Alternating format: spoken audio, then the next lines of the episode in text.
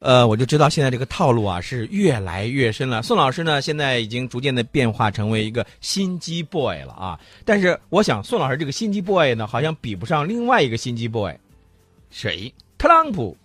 特朗普，特朗普绝对是让很多美国精英都看走眼了。我看了这个朋友圈里头有几个在美国的这个教授啊，就说，当时啊，这美国的这个白人精英啊。一直就说特朗普刚开始的时候，嗨，就是闹剧，到最后也就是说啊，差不多意思意思当个垫背的啊，也就是个对垫背的。我差点说成电灯泡，电灯泡。我忽然觉得好像克林顿跟这个希拉里最近有点亮啊。嗯，咱不说这个，呃，这有个记者就很有意思，他跑去问普大帝说：“你觉得特朗普是个什么样的人？”哦，然后普大帝怎么说的？普大帝想 让我背锅的是吧？他说：“我只说过特朗普是个丰富多彩的人，难道他不是吗？其他的我可没说。嗯，其他的我可没说，不要把这个锅弄到我身上。我没有说他是一个耀眼的人，是吧？嗯，他说我将密切关注的是这个问题。特朗普先生曾说，他已经做好准备彻底修复俄美关系。对这一点，我完全欢迎。这有什么不好的？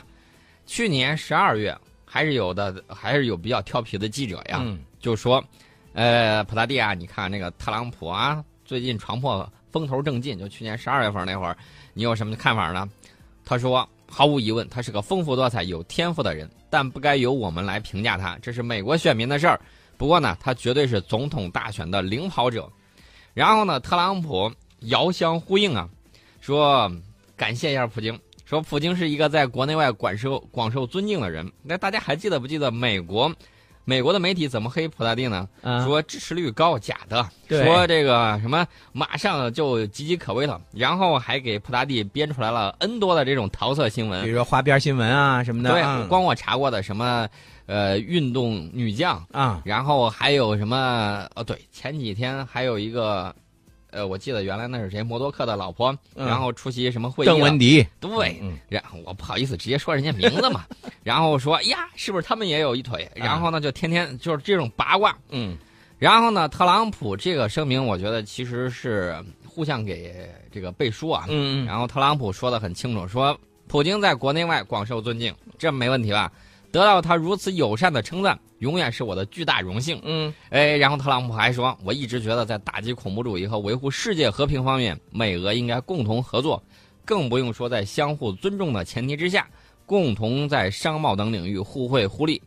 呃，后来呢，特朗普就拿这个出去吹牛，说特朗普，呃，不是说特朗普，特朗普说，哎呀，普拉蒂夸我是天才呀。然后美国选民。啊，支持特朗普的就很支持，不支持呢就跟支持特朗普的在这个很多集会当中打成一片，真是用这个肉体亲切的交流了一下啊啊！然后呢，美国警察就看不下去了，看不下去之后，据说是逮捕了好多人啊。对于另外一个民主党的候选人希拉里，普京也很客气，我两边都不得罪啊，不定谁上来是美国总统呢，对不对？我关注的是美俄之间的关系如何对俄罗斯有利。这是普大帝从他国家利益的出发点，他是这么想的。没错，普大帝就说了，希拉里担任美国国务卿期间啊，自己与他直接接触并不多，但是他与希拉里的丈夫克林顿关系很好。嗯，呃，普京说，我甚至可以说啊，有好几次我非常感谢他。当时我刚刚迈入国际政坛，他在好几个场合里头都表现了对我个人和俄罗斯的专注和尊重。客套话，你看看啊，一方面呢，这个普大帝呢对特朗普、希拉里呢都示好了，目目的呢就是为了美俄关系的这个回暖呢做一些铺垫，是吧？这是一个方面。而另外一方面呢，大家呢也不妨可以分析一下啊，其实现在这个美国总统大选呢，应该是形势还不是特别明了，到底是最后特朗普谁或者希拉里他俩谁能上，还真不好说。呃，不管那么多吧。特朗普是在这儿喊着说，必须阻止那些心怀仇恨的人进入美国。反正支持人很多，底下三千五百名支持者，我一看，哇塞，那个劲头啊，确确实实挺火爆的。我没有见过这样的场景，除了这种演唱会能跟他相比之外，其实呢，我觉得特朗普非常的精明。有时候你看他面对不同的这种观众，对有时候他就是高呼口号，有的时候他就给你讲很多东西。嗯然后呢，我们看到很多表情包啊，关于特朗普的表情包，我们呢也很不厚道的发过。当然了，那都是美国媒体自己拍出来的，专门拍人家这个头发横飞，或者是嘬着牙花等等各种不雅的姿态，都是他们拍的。这个锅我们不背，全都归他啊。对对对，但是这个特朗普的一些这个言行啊，呃，还是引起了一些不满。比如说这个希拉里，嗯，希拉里呢就对这个特朗普呢，实际上是两个人不仅仅是竞争对手，嗯，对？吧？另外一个方面，希拉里打从心眼儿里头啊，他可能真有点看不起这个特朗普。呃，他有啥看不起人家的？你想想看，希拉里她觉得自己很高贵啊，自己的老公曾经是这个美国总统啊，对吧？而且呢，这个家世也比较显赫呀，这都方面。但是特朗普呢？哎，我说句实在话，嗯我最近最关注的就是特朗普和希拉里各自手里头都有什么牌。牌对对啊，我最近看到这个有一个叫加图研究所的高级研究员啊，名字叫道格班多，他就说希拉里骂特朗普，反而表明自己是战争女皇。嗯呃，他就揭穿了很多事情。最近我最关注的其实还是大家喜闻乐见的八卦。为什么说八卦呢？啊这个美国有一个女性就写了一本书，哦，呃，说这个希拉里啊，在白宫的时候对很多人都不好，然后呢，她的这个白宫特勤局有很多特工就被呼来唤去的。嗯呃，除此之外呢，这个还有的女性就写 写跟克林顿的一些啊，我知道那个那个我们不一些往事啊一些往事，啊，尘封的往事啊，不是莱文斯基啊，啊还有别的呢。呃，这个里头揭露的东西就比较多啊我我就发现马克吐温写的这个竞选州长这篇课文呢，真的这篇这篇小说被选到课本里头，我觉得是有必要的。为什么呢？一百五十年过去了，居然东西还是一模一样。你知道吗？艺术来源于生活，真的是这样。嗯，所以你发现没有，这个美国的大选这种政治，美国这种政治，你就让人感觉到，啊，马克吐温如果活在现在的话，会不会写的新新写一篇竞选总统？我觉得应该会写啊的非常，应该会写的妙笔生花。对对对，我我简单给大家说几个八卦的事情啊。有人说啊，说他这个希拉里·克林顿啊，这个倾向有问题。然后还有的说，这是不是很八卦？这都是美国自己作家写的啊。啊还有的这个更八卦的，说人家这个闺女啊，啊不不是他们，不是跟克林顿的，啊，然后还举出来有照片儿啊呃，说是这个什么律师合伙人的。嗯，然后呢，照片一看，哎确实还挺像的啊。这哎这真的确实挺像。不是你你看过没有？我我跟你说，宋老师，你一说到这儿吧，我都觉得，呃，猛一听确实挺八卦的。嗯但是另外一方面，转念一想，你说这个东西是不是他的竞争对手特朗普给搞出来的？我觉得特朗普绝对，我们回到刚才说的那个，啊手里头有牌，嗯憋着大招呢。这些人，这些小道消息，为什么之前的时候你发现没有风平浪静？嗯呃，这个桑德斯当时这个有很多东西，然后呢后头被猛的爆了一小料。我觉得这个床破不简单，真的是不简单。对居然能够让美国那么多的精英都看走眼了，这充分说明智商过人。那么我现在问一下，问一下陈老师，嗯，这心机 boy 又来了，来，新进步啊，我我想问一下，你现在啊如果让你选的话，还是你说你谁还选谁？你选选谁？哈？嗯我觉得还是最终的可能性啊，可能会真的会爆一个冷门出来，特朗普可能会当选。我我说句实在话，嗯我还是支持希拉里。不是你支持希拉里，这个只是呃觉得选吧咱啊，选就是你嗯觉得可能谁更那个可更有可能一些，哎是吧？对对对对啊啊，就是说我个人觉得还是特朗普的可能性比较大了，因为目前来说，攻城拔寨的这个在这个几个这美国的这个这些州当中的这个竞选当中，他的这个取得的这个战绩还是不错的，而且大多数美国的一些蓝领啊，包括那些还是也是比较支持他的呃，我这么跟你说吧，啊。我觉得还是希拉里。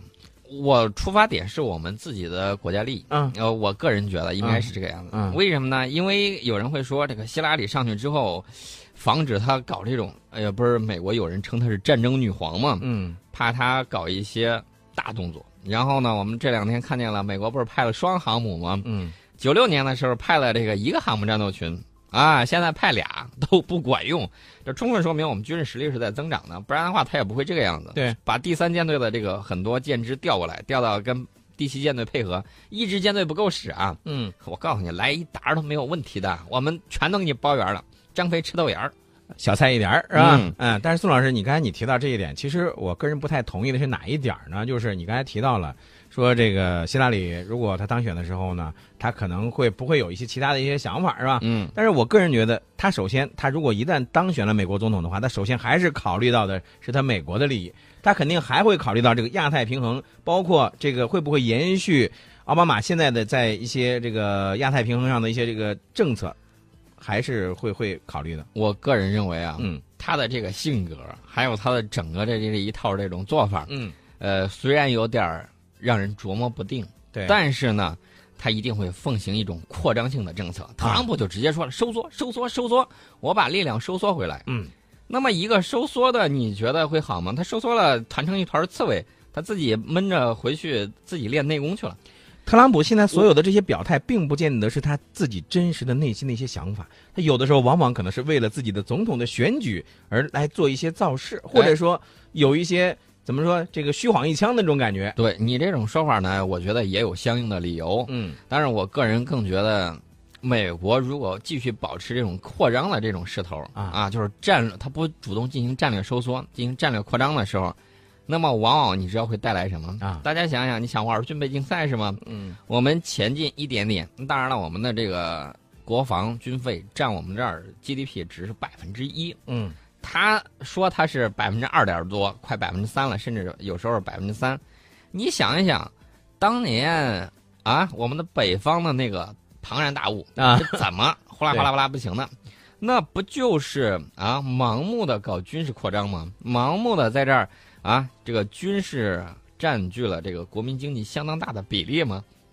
对吧？你不是想搞军备竞赛吗？Come on，呃，宋老师，我记得你曾经有一句话叫“好战者”，怎么说来着？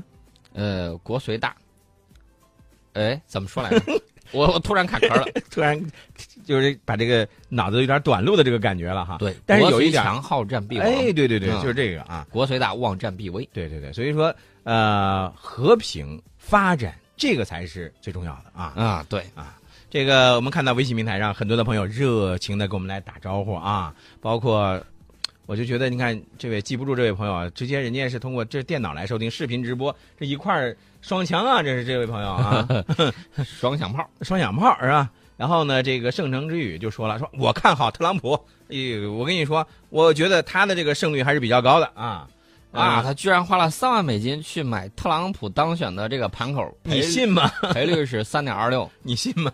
我信，你真的信吗？我真的信。好吧，他前两天他去买别的，他买输了。我的天哪哈！那圣城之语你太不厚道了，你怎么还？就是你，我跟你说啊，这就是跟宋老师时间待的长了以后啊，就容易出现这种问题。这还问这个蓝色绷带还在啊？他反正短时间之内不那得绷着呗，是吧？嗯，我们得尊老爱幼。啊，对。然后其实宋老师想说的另一句话就是，我其实现在特别想拍拍他的肩膀，是不是有这种想法？呃，拍肩膀就算了吧，我啊可不想这样让官司。对，这这就好啊。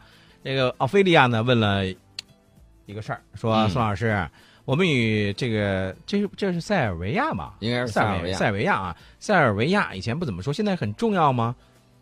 现在这个好像因为二塞尔维亚是在这个位置是在欧洲的内陆，巴尔干半岛这个地方呢，当然了，素有欧洲火药桶的说法。对大家不光要看塞尔维亚，还要看这个波兰，全面战略伙伴关系。嗯然后呢，我们看到这两天呢，我们的这个布局非常的有意思。然后大家可以由南往北去查，你往下看希腊，再往上一点儿，再往上一点儿，你看看是哪个地方，嗯是不是成了一个齐头并进的这么一个状态？